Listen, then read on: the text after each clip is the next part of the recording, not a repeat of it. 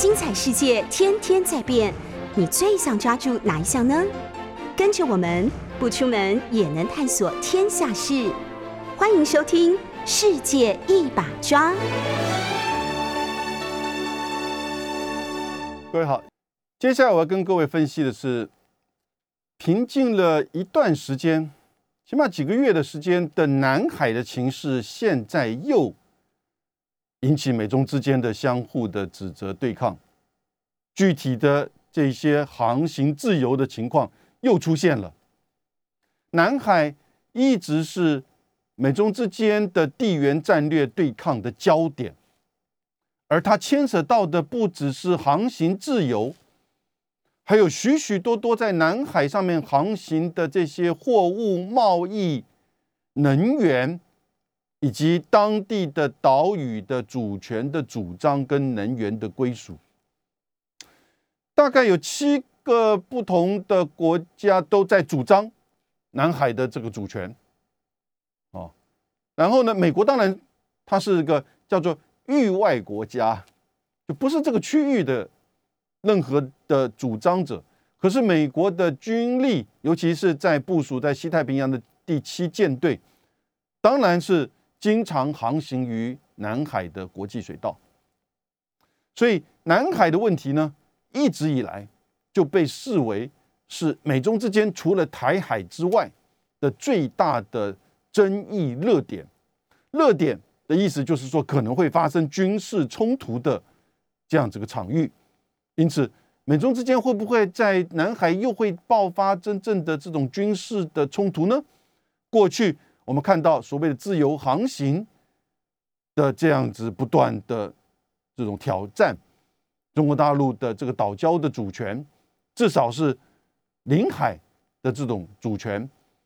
哦，会不会又再继续重演？现在已经开始在酝酿。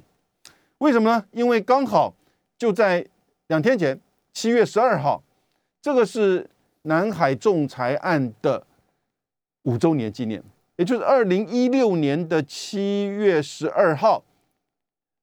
在海牙的国际仲裁法庭，针对菲律宾去诉求指控中国大陆的九段线跟南海岛礁的这个主权和相关的海域的权利，完全的。这个接纳了菲律宾的主张，哦，然后呢，认为中国大陆这些都是非法的。当然，中国大陆从头到尾就拒绝这个海牙的国际仲裁法院有这种管辖权，也没有参与判决之后呢，也拒不接受。然后呢，菲律宾在其实判决出来之前，杜特地就上来，就完全的改变跟中国大陆互动关系，哦，所以事实上，美国一后来呢，就一直是只是从航海自由、航行自由的这个角度，那是他全国全球性的这个作为。从一九七零年代卡特总统就开始这么做，但是呢，现在的焦点就把它放在是南海。现在你看到了，在两天前，美国国务卿布林肯，我们现在看一下布林肯跟这个赵立坚呢，两个人分别透过声明跟记者会，针对南海议题的这样子一种就是针对性的对话啊，跟诉求。到底什么样的内容？先讲美国国务卿布林肯，他七月十二号，他就针对南海仲裁案的五周年呢，他发表一个声明，这边在美国的国务院上面都很清楚。他说，基于规则的海洋秩序啊，这个基于规则这个概念，在现在美国拜登政府当中啊是非常喜欢用的哈。Rule base，海洋秩序在南海受到严重威胁。第一个，美国认为。基于规则的海洋秩序，什么秩序？我们等下分析。他觉得这个秩序受到在南海受到严重威胁。中国持续的胁迫、恐吓东南亚沿岸国家，威胁南海的航行自由。这个 rule-based 的海洋基于规则的海洋秩序，就是所谓。中国大陆持续的胁迫、恐吓东南亚的沿岸国家，嗯，中国大陆持续的胁迫、恐吓哦，东南亚沿岸国家哦，哦，嗯，好像上个月他们才开过外交部长会议哈，然后呢，美国也指控中国大陆在威胁了南海的航行自由，所以最主要这两项，也就是胁迫恐吓东南亚沿岸国家，以及威胁南海的航行自由。当然，这里面因为美国不是这个区域的主权这个伸索国，所以呢，他对于主权的这个议题呢，他没有直接的讲。可是接下来他就说，他觉得在南海的仲裁判决当中，相关的国际法已经非常的明确，对于中国所主张因历史因素而取得的呃主张的这个九段线，哦，以及对于这个岛屿的这个就是相关的这些。军事的，或者是说这个填海造陆的作为，哦，认为是非法的，要求中国大陆必须要尊重南海仲裁案五年前，然后呢，也必须要遵守国际法。那布林肯继续说，任何在南海针对非武装部队的公务船舶以及飞行器的攻击，都会触发美菲美国和菲律宾的共同防御条约。诶，美国和菲律宾是有一个共同防御条约。以前其实美国在苏比克湾，在菲律宾在冷战时期是有驻军的，虽然不多，但是是有美国的驻军，尤其是菲苏比克湾的这个空军基地很有名，在整个这个东南亚的区域重要的这个角色。冷战之后，美国撤军，菲律宾要求美国离开，可是呢，他这个共同防御条约还是还是存在的，所以布林肯甚至直接这样说。你中国大陆如果对菲律宾的任何的非武装部队、公务船或者是飞行器的攻击哦，都会触发美菲共同防御条约，哦，否则的话呢，就等于是对美国的攻击啊。这话其实已经讲得很重了，也就是说，我对于菲律宾有基于共同防御条约的这样一个军事防御的责任，因此，你如果任何对这些非武装的部队，当然，如果是军事的，那就变战争了。他讲的是，在现在看到许多的非武装部队的公务船以及飞行器的这个攻击，哈，所以，因为在整个南海层面，其实有许多的渔船哦，以及渔权的这些的这个争议，然后呢，不同国家也大概都某种程度有部分的武装化一些渔船，除了他平常的渔业作业之外，也担负的有这种相关的。这是说，呃，协助啊的这种功能。那因为距离南海各国，距离南海以及特别是南沙群岛哈，事实上距离都有相当的这个遥远，而且相方各自的这个海军呢，其实直接的介入的比例并不是这么高哈。所以，当然在南海进行的演习，在过去这几个月，你看到事实上是非常多的。布林肯就是这么说。他说：“呼吁中国遵守国际法，停止挑衅行为，采取向国际社会保证中国致力于遵守规则的海洋秩序。”哇，这是他两天前发的一个声明啊，也就是说，你挑衅了，你迫害了这个南海周边的沿岸国啊，有没有那是另外一回事。然后呢，你影响到南海的航行自由，而且第三个，你如果对菲律宾的这些，即使是非武装的这些船舶或者是飞行器的攻击，你将会触发美菲。共同防御条约这个话讲得很重，其实有一点在警告的意思。中国大陆外交部的赵立坚呢，哎，我觉得看到他的这个回应啊，我觉得其实如果你愿意平衡的一点来看的话，啊，愿意从事实的角度来看的话，我觉得他的回应是站在比较事实的层面。那他说，当然先讲他自己认为南海仲裁案就是一个政治闹剧。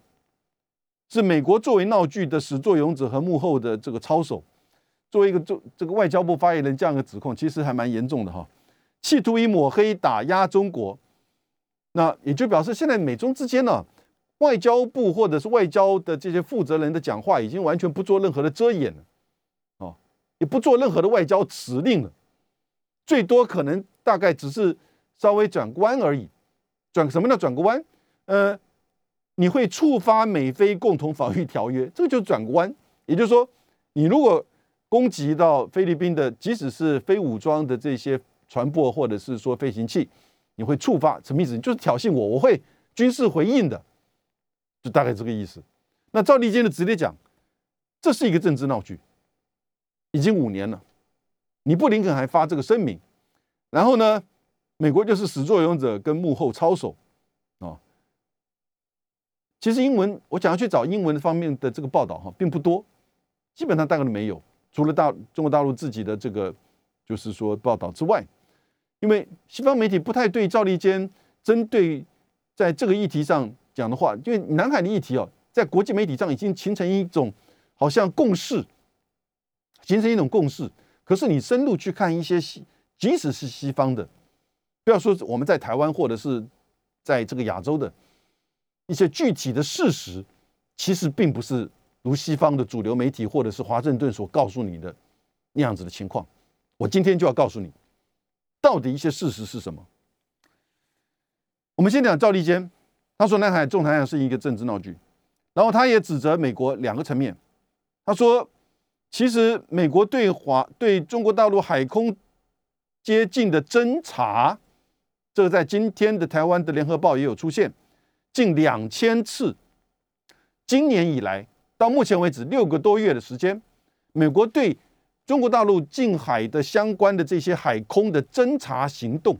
整个所有美国的侦察机，全世界的侦察机，美国侦察通通都在第七舰队，都在。印太司令部两千多次针对中国大陆大规模海上的军演超过二十次，也就是说，从东海到南海到这个日印度洋，甚至到太平洋，美国所主导的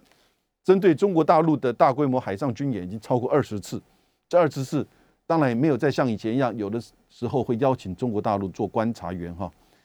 美国赵立坚说。美国还带有冷战色彩的双边军事协议，对中国威胁使用武力，哦，那就是刚才讲的这个美菲共同防御这个条约，当然还有美日安保、美韩军事同盟。这在三月份两次的美日美韩的二加二当中，布林肯也都是这样子在讲的哈。那第二个赵立坚对美国的指控说。我美国一直不断的讲所谓的基于规则的海洋秩序，哦，而以国际法的卫道士，这是他用的语哦，国际法的卫道士来自居，言必称联合国海洋法公约，但是美国到现在还不是联合国海洋法公约的缔约国耶，那你先加入了你再说吧，你为什么只选择公约里面对你有利的？而事实上，你还扩大的去解释，并不符合现在普遍的国家实践。然后呢，你对你不利的，你就不接受，不执行国际法院的裁决的意见，以及联合国大议大会的这些决议，有关于联合国海洋法的相关的东西哦。有关于比如说公海，比如说这个海底海床的这个开采，美国是完全拒而不接受的哦。然后呢，对于国际法和国际规则合则用，不合则弃。嗯，他说这是一种实用主义、利己主义和双重标准。Well，这是赵立坚对于美国的这个指责。美国在海洋法这个态度上，我想这个大家国际社会都很了解。从英国到美国，作为一个海权的主导的国家，哈，一个霸权，它是透过海权的这个掌控，海外的驻军，全世界。现在有所谓的在他国领土海外驻军的，其实大概就是美国，而且大概都高达现在已经就将近至少还有二十万，有十万在欧洲，有十万在印太地区，然后呢，以及这个中东的中部司令总部，在许许多多的国家，美国光是在北大西洋公约组织就有十八个国家有美国的这个驻军，哦，即使到今天。美国驻军最多的不是日本，不是韩国，而是德国。美国在德国大概驻军超过三万五千人，在日本大概是三万到三万三千人，在韩国大概是不到三万，两万八、两万七，啊，这是最多的这几个有驻军的美国驻军的这个国家。所以基本上，其实美国的这个对于海洋法的这个态度，因为海洋法一是个。全世界所有主权国家共同通过的嘛？一九八二年，它当然就是建构了一个普遍的这个标准。这个标准当然某种程度去确保沿岸国甚至内陆国的这个海洋上的权益啊，以及公海的这些这个规则。那对于这种海权的大国而言，某种程度就是限缩它的权力的行使嘛。当沿岸国的这个海域，不管是领海专属经济区，还是在公海上，还是在临街区，哦，不管是针对军事的、移民的，这个、这个，甚至你说这些反毒的这些东西的这个权利、主权也好，主权权利也好，其实当然就限缩了。这些海权国家接近沿岸国，从海洋上接近沿岸国的这种威胁，跟它的这个影响，啊，所以美国跟英国一直在这个联合国海洋法的制定过程当中，为什么他们讨论了二十年才一九八二年才成立？也就是美国跟英国联手的，就是说反对里面许多的这些条款。你知道，在早期根本领海连三海里都不到，后来就讲三海里，那现在呢是到十二海里。那事实上，连十二海里，美国都反对，哦，一个国家怎么可以有这么大的这个领海？会影响到美国的军舰，哦，以及相关的这个是它的贸易的这个权益。但是这样子制度，所以美国并没有参与，因此赵立坚指责说：“你先加入公约吧，你再来拿公约指责别人。”我觉得这个也蛮也蛮适当的了哈。可是各位，我们现在讲一些事实的层面。美国说，在就是南海有这样子的紧张的情势，中国大陆在胁迫国别的国家，而且在影响航行自由。我所以，我今天的标题就是各位，其实影响谁的航行自由？影响美国军舰的航行自由，而且是非常特殊的。他没有挡住你，他也没有不准你走，他只不过是在我的岛礁里面的周围的十二海里的领海，你不要进来。美国说不可以。那个影响到我的航行自由，所以中国违反航行自由原则。是什么航行自由？是美国军舰进入到别人领海的航行自由。我们先从一些事实的层面来看哈。第一个，各位知道，南海现在是全世界最繁忙的海上通道，没有之一。全世界最繁忙的海上通道就在南海，没有之一。全世界至少超过百分之三十的货品贸易是经过南海，哦，每年有十万艘的这个商船经过南海，哦，然后呢，光是在二零一六年，这数字有点旧，但因为没有新的，二零一六年超过百分之三十的全球的海上的原油的贸易量，因为要从中东地区前往。日本、韩国、中国大陆、台湾，你都要经过南海嘛？你就送这原油，然后甚至这些货品贸易，原油每天大概有一万五千桶的原油需要经过南海的水域。天然气呢？LNG 呢？液化天然气大概是两两百六十万桶，两百六十万桶。所以各位，每年超过十万艘商这个商船里面有货品贸易的。有占全世界的货品贸易超过三分之一哈，然后呢，原油的也超过三分之一哦，然后呢，天然气的，所以这是一个非常忙碌的这个海盗。那这个国际的水道在南海，事实上距离大家有主权争议的西沙群岛、南沙群岛根本都距离很远的，因为这些所谓南沙群岛那根本不适合航行，因为它都是岛礁。所以岛礁的话，你怎么可能这么大的这个商船还是游轮还是军舰能够在岛礁之间航行？因为那一定会触礁的嘛。所以岛礁跟国际水道之间啊，这个所谓水道当然是公海了。所以基本上其实距离很远。到现在为止，没有听说过什么哪一艘商船、游轮哦、天然气的运送的有出现过任何航行不自由的情况，没有。所以各位，到现在整个全世界最繁忙的这个水道，然后呢，这样子超都超过三成的这个贸易额，原油、天然气每天的经过，没有听说过有任何的航行自由的阻碍的。但是美国现在指控中国大陆在这里影响到南海的航行自由，我觉得这个事实层面哈，第一个做厘清，第二个做厘清的是。各位，你知道，其实中国大陆跟东南亚国家，美国刚刚不是说他胁迫这个这个南海的沿岸国家吗？那就在上个月六月七号，其实中国大陆还在这个重庆召开第十九次南海各方行为宣言的资深官员会议，由中国大陆的海洋司的司长和菲律宾的副外交部副部长共同联合主持。所有东协、东盟的十个国家和中国大陆十一个国家都分别的参与，而且是第十九次讨论什么东西？讨论其实，在二零零二年，中国东协就已经就是成立，同意说要签订一个叫做《南海行为准则》。那个时候有一个宣言，所以叫《南海行为宣言》，也就是大家在南海上面，因为有主权争议嘛。可是这就是我们刚刚讲到这么这么繁忙的、这么负担这么沉重的国际的水道，影响到各国的商业贸易、能源，对不对？所以呢，大家在这里的行为要以和平为准，要争端透过和平的方式来处理。这样的一个宣言在二零零二年就出来了，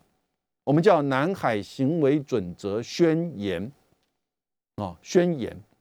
然后呢，大他们就开始。这是当然是一个很漫长的过程，要把这个准则给定出来，因为东协国家是一个叫做共视觉的国家，只要有一个国家针对某一个议题有不同意见，就不可能讨论的下去了，不要说通过哦。所以这里面当然关键，在过去越南、菲律宾，因为它跟中国大陆在南海议题上是最有直接的这个冲突的。所以许许多多的一些这个争议呢，其实大概都是在越南、菲律宾跟中国大陆之间。因此，当然你讨论下去，哎，就停顿，停顿，我们再开会，但从来没有停止开这个会议。哦，所以几次已经第十九次的资深官员啊，资深官员就表示说，大概到司长级以上的类似像这样子官员都已经召开，而且最近一次呢是在上个月的六月七号在重庆。我们休息一下。各位好，我上节跟各位分析的就是说，在两天前，七月十二号是南海仲裁案的五周年纪念。我们等下再进入到这个仲裁案本身哈，但我先讲，也就是美国国务卿布林肯他发了一个声明，在两天前，也就指责中国大陆两个东西。第一个，他觉得中国大陆胁迫这个南海沿岸国家。那我告诉各位一个事实是，那上个月才在重庆开会。资深官员开会第十九次南海各方行为宣言准则的这样一个就是会议，而且目标希望能够尽快的，本来是说希望在二零二一年底前完成哈，但这个现在又有一点拖延，所以是希望能够加强海上的务实合作和南海行为准则磋商等议题，而在六月五号，王毅和这个印尼。也就是东南亚最大的这个国家，印尼的外交部长以及负责就是相关这总统的这个特使，在贵阳的会议的时候呢，他就提到了要加快这个南海行为准则的磋商啊，还是磋商了。也就是说，因为这个磋商本身呢，就是一个一个平台，也就是一种合作跟互动。你就算通过，它也不是一个具体的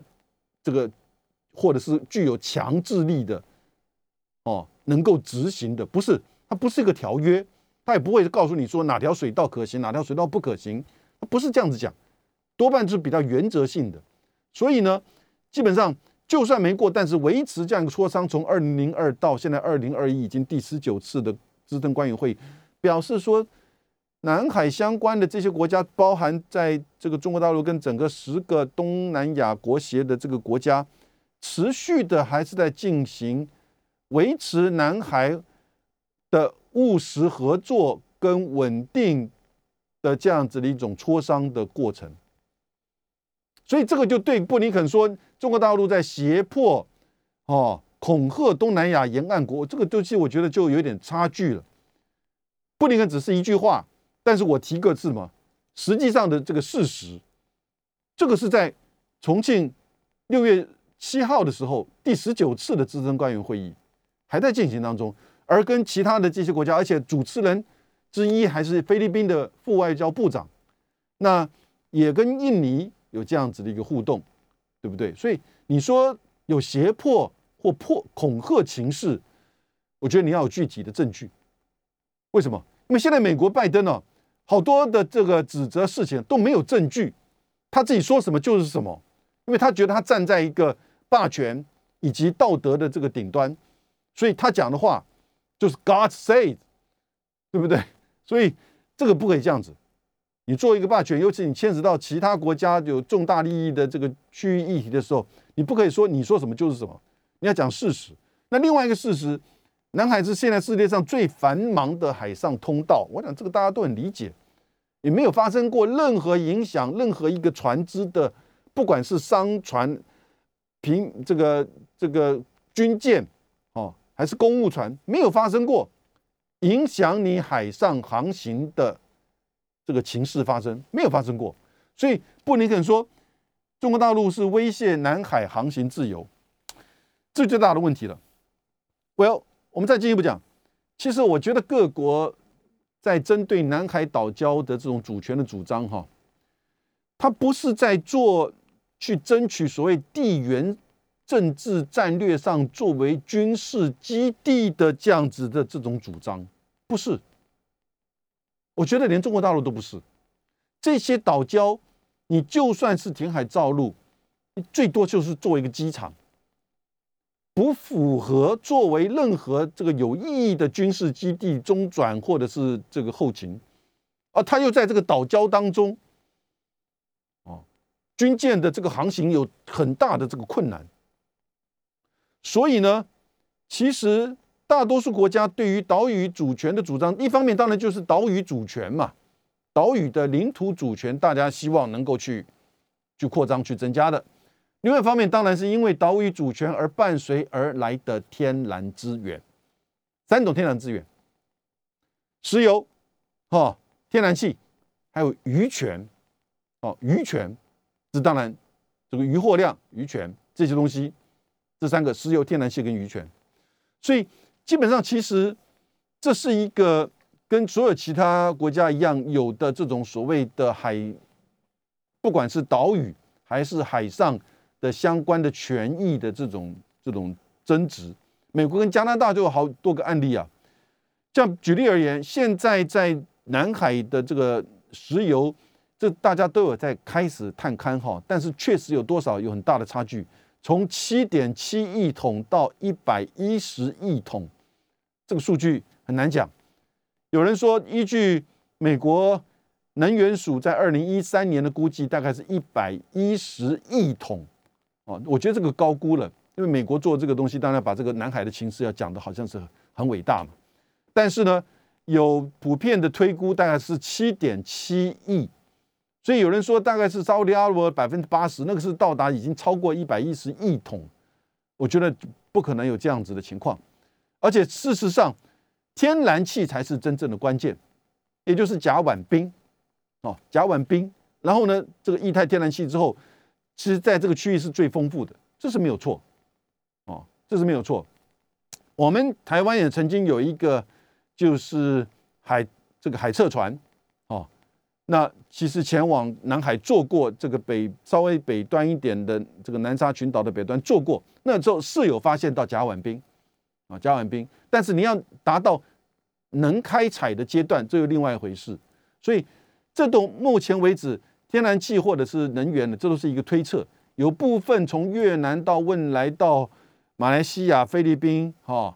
中国大陆自己本身也都有在开始做探勘，但是呢，目前大概都是以就是以天然气为主。至于渔业，哈，渔业其实大家都低估了南海的鱼鱼资源的这种丰富，大概可以在它的生态的复杂性可以在世界排名前三。也就是它的鱼种啊，可能是超过大概三千三百六十五种，这是从菲律宾到澳洲针对这个区域做的调查的报告，大概提供百分之十到十二整个全球的海洋的这个渔业资源，所以是并不少的啊，因为它也处于就是说这个这种回流性的渔业鱼类的这种路径上，虽然并不多，因为大部分是在太平洋哦的这样一个回流性的，所以比较属于是地区性的这些不同的鱼种。当然，现在他们说，呃，在这个区域因为捕捞过多，所以造成一些海洋的资源跟环境的影响。我想这个大概都是我们必须要面对的问题。那我刚刚讲到，也就是针对这些岛礁的军事化。各位，你知道吗？其实这些岛礁哈，在南海，因为南沙群岛、西沙群岛距离南沙群岛很远，那东沙群岛当然就这个是我们台湾控制的哈，那更远。可是呢，我们讲南海这个三大群岛，其实不对，应该主要是南沙这个群岛，主要在而且有资源有争议的都在这一边为主。那这边各位可能不知道，光是在南沙群岛，中国大陆其实只有七个岛礁。我们台湾一个太平岛，有人说有一个叫中洲礁，不过那个中洲礁啊，它因为它是珊瑚的，所以它它有时候冬天在这边，然后呢春天跑到呃这个夏天跑到这边，所以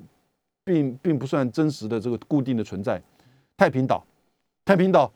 非常的大，还有跑道。我曾经有一次有机会去太平岛，然后呢前一天晚上还蛮兴奋的，准备了一些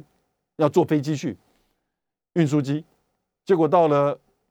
这个帮呃这个清晨的时候被通知取消掉了，为什么？因为前一天晚上太平岛下雨，所以呢跑道太过于滑，可能会有危险啊，所以我最后没有去。那在那个是阿扁陈水扁任内的时候，这个拓开拓的这个就是说跑道，在太平岛跟在这个南海的岛礁要做好的港口很难。因为它基本上都是这个珊瑚礁岩所建构起来的这个岛礁，所以呢，它的这个基基础基础哈很难去做这个固定，因此呢，你要花很大的这个工程，你才有可能去做一个好的，就是说能够停泊这个不要说大船了，哦，能够停靠在这个港边的这样的一个港口。所以，始终的岛礁它都用小艇的这种接送，哦，而不是停靠的这样一个。所以，事实上，在许多岛礁，你就必须要透过空运的方式，啊，而空运它也跑道有限，所以你说上面要做什么真正有意义的军事的基地，我觉得其实大家并不是很了解到底在上面做什么军地。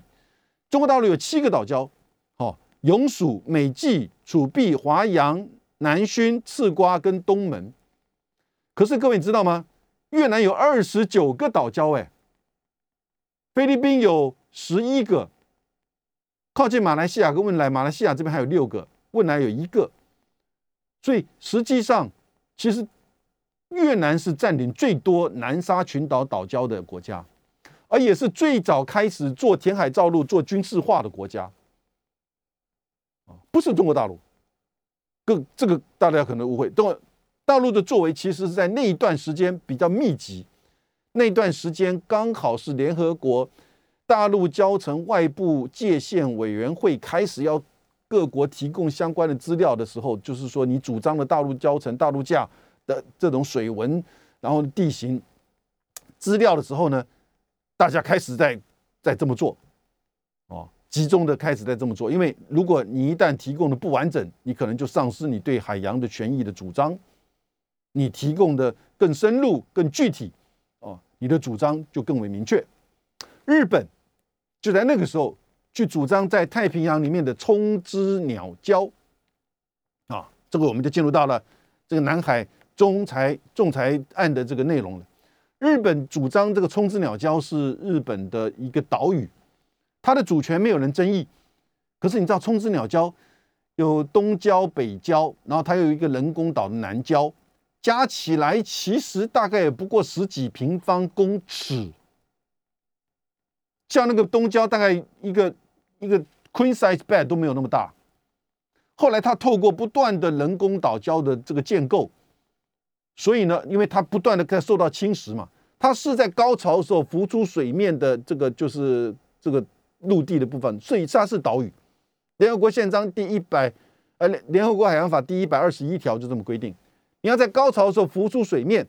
或海面，你这个就叫做哦就是说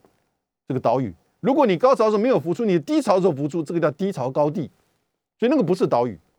那叫低潮高域高地，或者最多是个岩礁。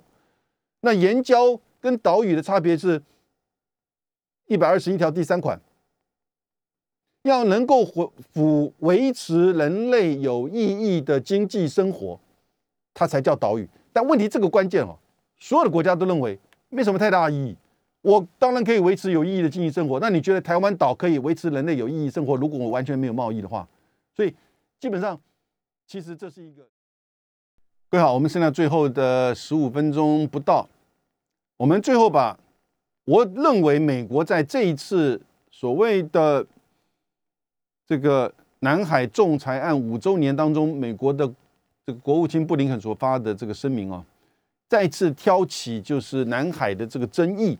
然后呢，也派遣派遣第七舰队的这个飞弹这个驱逐舰前往西沙，注意到是西沙，不是南沙哦。西沙，然后进入到西沙的直线基线的内部，也就是中国大陆在西沙的这个领海的内部。那他认为这是在行使这个航行自由。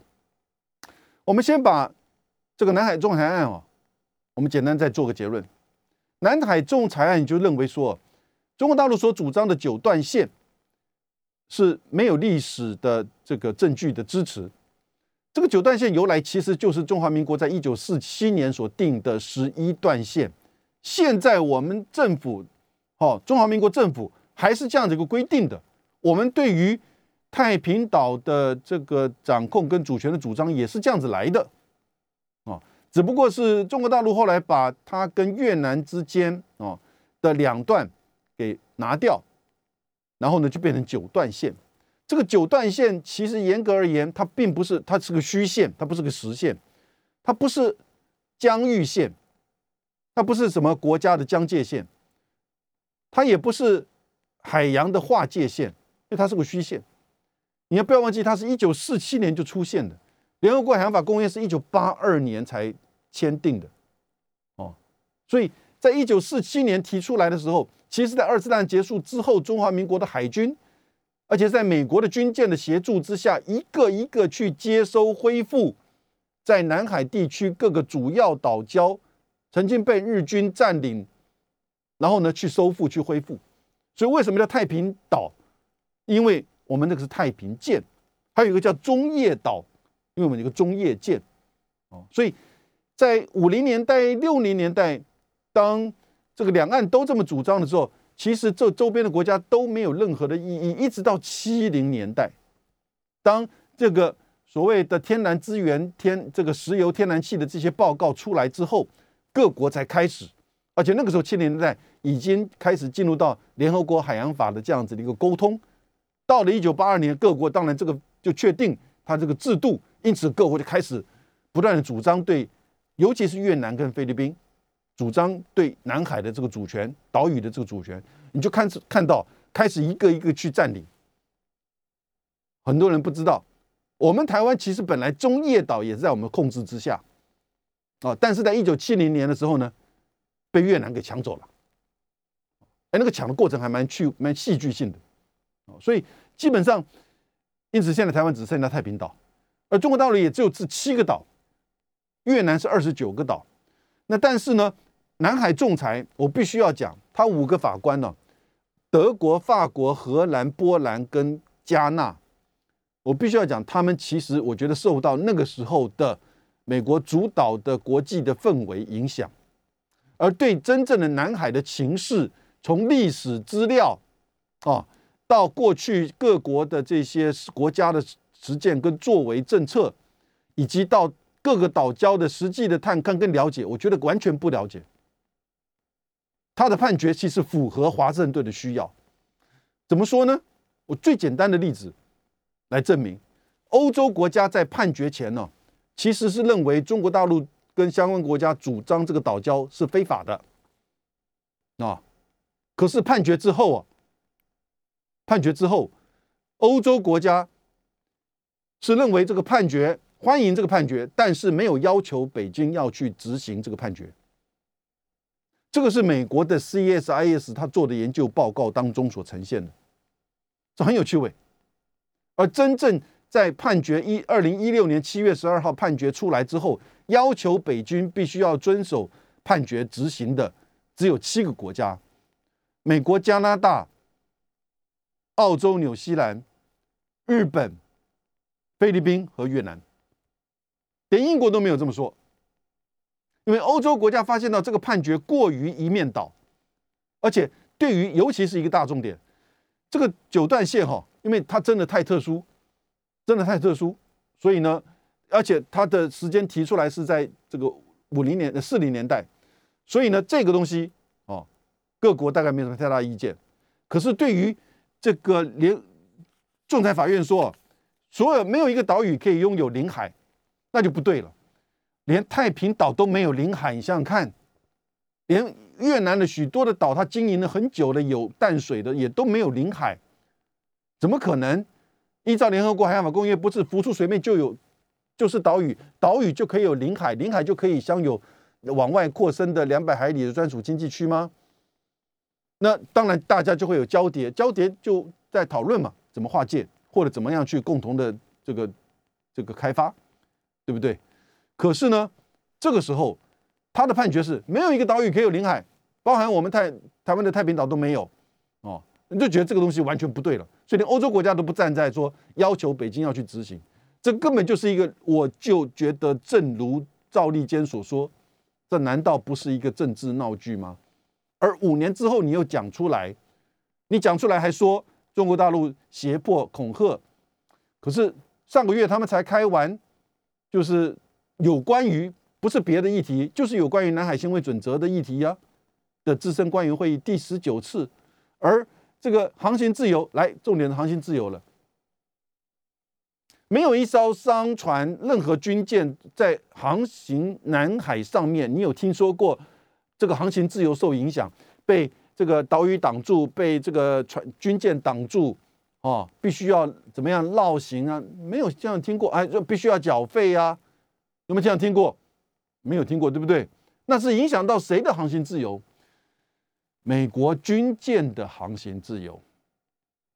联合国海洋法第十七条有关于无害通过，也就是说，国家的领海，领海是领土往外延伸的十二海里之内都叫领海，它等于领土了。哦，